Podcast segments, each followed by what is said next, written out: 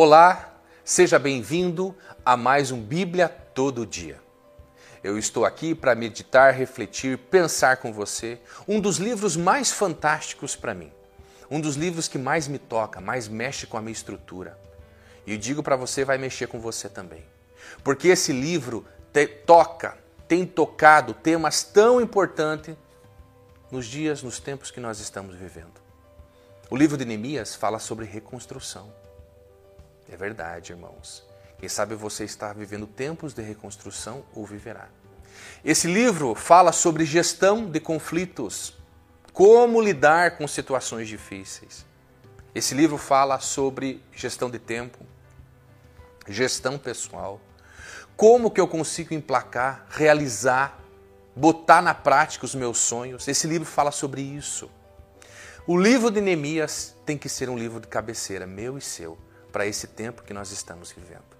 E Deus quer falar com você, pode ter certeza, através desse homem, através dessa leitura de Neemias. Vamos lá? Hoje, nesse primeiro encontro, nós vamos falar, meditar, pensar do capítulo 1 ao capítulo 3. Estamos falando de um homem simples, um homem simples que Deus levantou para fazer algo grandioso. Um homem que se indignou diante do mal. Um homem que se indignou diante da injustiça social. Um homem que se indignou diante de situações tão adversas. Não tinha os recursos, não tinha as habilidades, mas disse sim. Agiu, tomou uma postura. E é sobre isso que nós vamos ver. No capítulo 1, fala deste homem que estava a milhares de quilômetros da sua cidade natal, da cidade dos seus pais e dos seus ancestrais. Neemias estava em Suzã. Suzã, uma das capitais do reino persa. Estava distante da sua cidade, que era Jerusalém. Lembrem, os judeus foram levados cativos e já há muitos anos estavam longe da cidade. E Neemias começa assim o seu ministério com uma pergunta. Hum, olha só. Pensa você começar um projeto grandioso de Deus, começar algo assim tremendo com uma simples pergunta. Esse copeiro fez uma pergunta. Se não, vejamos. Olha lá no capítulo 1, no versículo 1 e 2 e 3, o irmão dele chamado Anani tinha vindo de Jerusalém. Se lermos Jeremias 52, 16, vemos que aqueles que ficaram em Jerusalém, os remanescentes, um povo miseravelmente pobre, destituído de liderança, de pessoas que pudessem conduzir o povo. Anani chega a Suzã e conta para seu irmão, porque ele era irmão de Neemias, e diz assim: Neemias, o nosso povo lá em Jerusalém está humilhado, destruído sofrendo muito, muita humilhação. Olha só, gente, que cenário. E ele diz: as portas da nossa cidade foram destruídas pelo fogo e os muros derrubados. Irmãos, às vezes nós precisamos entender que às vezes as coisas são simples. Esse projeto na vida de Neemias começou com uma pergunta. E às vezes, aquilo que Deus quer fazer e realizar na nossa vida começa com uma pergunta que nós fazemos, o nosso vizinho, alguém da nossa família, algum irmão da igreja: Como você está? Às vezes, essa pergunta é uma pergunta casual, uma, uma pergunta de boas maneiras. Mas e se a resposta for: As coisas não estão bem, Ali? Eu estou passando isso, vivendo isso.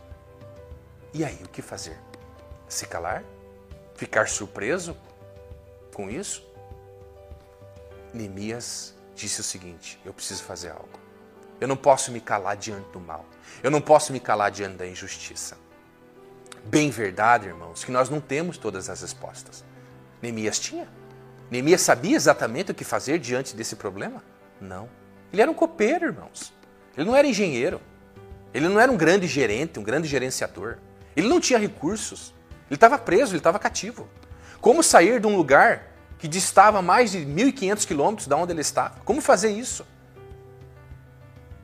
Mas ele fez o que eu e você devemos fazer diante do mal. A primeira coisa.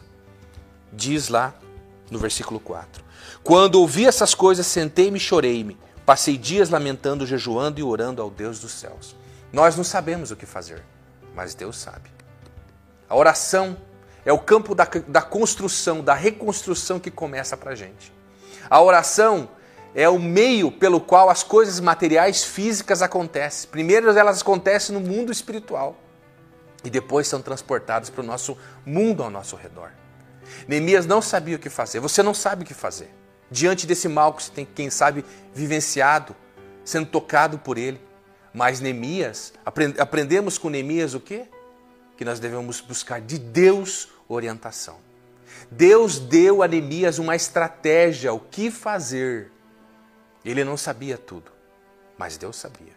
E no capítulo então, então ele passa a maior parte do capítulo orando a Deus, colocando o seu coração, colocando diante de Deus essa indignação justa que estava no coração dele. Essa indignação diante da injustiça, diante do mal. Deus, eu preciso fazer alguma coisa, o que faço, Senhor? E Deus mostrou para ele. No capítulo 2, o que, que nós vemos ali? Olha como é que começa o capítulo 2. E aqui é algo importante para a gente pensar. No mês de Nissan, do vigésimo ano do rei Artaxerxes, na hora de servir-lhe o vinho, ele era copeiro do rei, levei ao rei. Nunca antes eu tinha estado triste na presença dele, por isso o rei me perguntou: por que o seu rosto parece tão triste e você não está doente? Gente, e olha o que ele fala: com muito medo eu disse ao rei. Nós estamos vivendo tempos, meus irmãos, minhas irmãs, que a gente precisa se arriscar um pouco. Nós precisamos sair da nossa medrosa hesitação e ir para a tempestade dos acontecimentos. Neemias está mostrando para mim e para você que tem escolhas que nós precisamos fazer quando debaixo de oração, de jejum e pranto, mas que são arriscadas sim. Situações onde nós estamos com medo de enfrentar, mas nós precisamos enfrentar. Seja um pecado, seja uma coisa que nos atrapalha, a termos uma vida plena diante de Deus, seja uma, uma situação no casamento, uma situação emocional, mas algo que nós precisamos enfrentar isso. E não sozinho, mas com a ajuda do Espírito Santo. Porque ele vai dar para mim e para você a estratégia, a direção de como fazer esse enfrentamento. Vivemos dias que nós precisamos se arriscar. Sim, nós precisamos. E Neemias se arriscou. E o capítulo 2 vem falar então sobre esse projeto que agora fica claro no coração dele. A estratégia é reconstruir. A estratégia é falar, abrir o coração para o rei e dizer, pedir para o rei que você precisa voltar para a tua cidade e ser esse homem, esse agente de transformação, de transformação, esse prefeito, esse governante, esse líder que Deus preparou eu e você para sermos, na nossa casa, na nossa família, na nossa comunidade. E então Neemias foi. E o capítulo 2 fala então desse momento, dessa transposição, se assim podemos dizer, de Suzã até Jerusalém. Onde ele chega no versículo 11 não chegou chegando. Às vezes queremos fazer as coisas tudo assim, estabanada, de maneira atrapalhada. Não. Deus deu para a gente um plano, então vamos executar. Vamos colocar na mesa. Vamos pensar. Vamos ver como é que a gente vai executar isso. No versículo 11 diz que ele chegou, ele foi inspecionar os muros. Ele não foi fazer de maneira assim, ah, não. Sabe aquele negócio? Assim, primeiro faço, depois eu penso. Não, irmãos. Isso traz muitas coisas ruins para a gente. Né? E ele foi lá, foi pensar, foi chegar, foi ler, foi ver. E uma coisa aqui muito importante para mim e para você. Às vezes a gente quer começar os projetos com todos os recursos disponíveis. No reino não é assim. No reino é de fé em fé. No reino, o maná é diário. Deus manda diariamente os recursos que você precisa. Ore pelos milagres, como Neemias orou, e trabalhe pelos resultados. É um trabalho de cooperação com Deus. Neemias tinha todas as toras, todas as pedras dos muros, todas as pessoas, todos os líderes para começar essa grande obra? Não tinha. No começo não tinha. Mas à medida que ele foi andando de fé em fé, a excelência moveu o coração das pessoas. A excelência trouxe os recursos. E assim é no reino de Deus, de fé em fé. E muitas pessoas, quando a gente vê, vão começar, você vai perceber, vão começar a se agregar a esse projeto nosso. Porque a luz em nós, a luz em você, e as pessoas querem ficar perto da luz. O capítulo 3 fala sobre a distribuição do trabalho. Depois leia. Depois medite lá.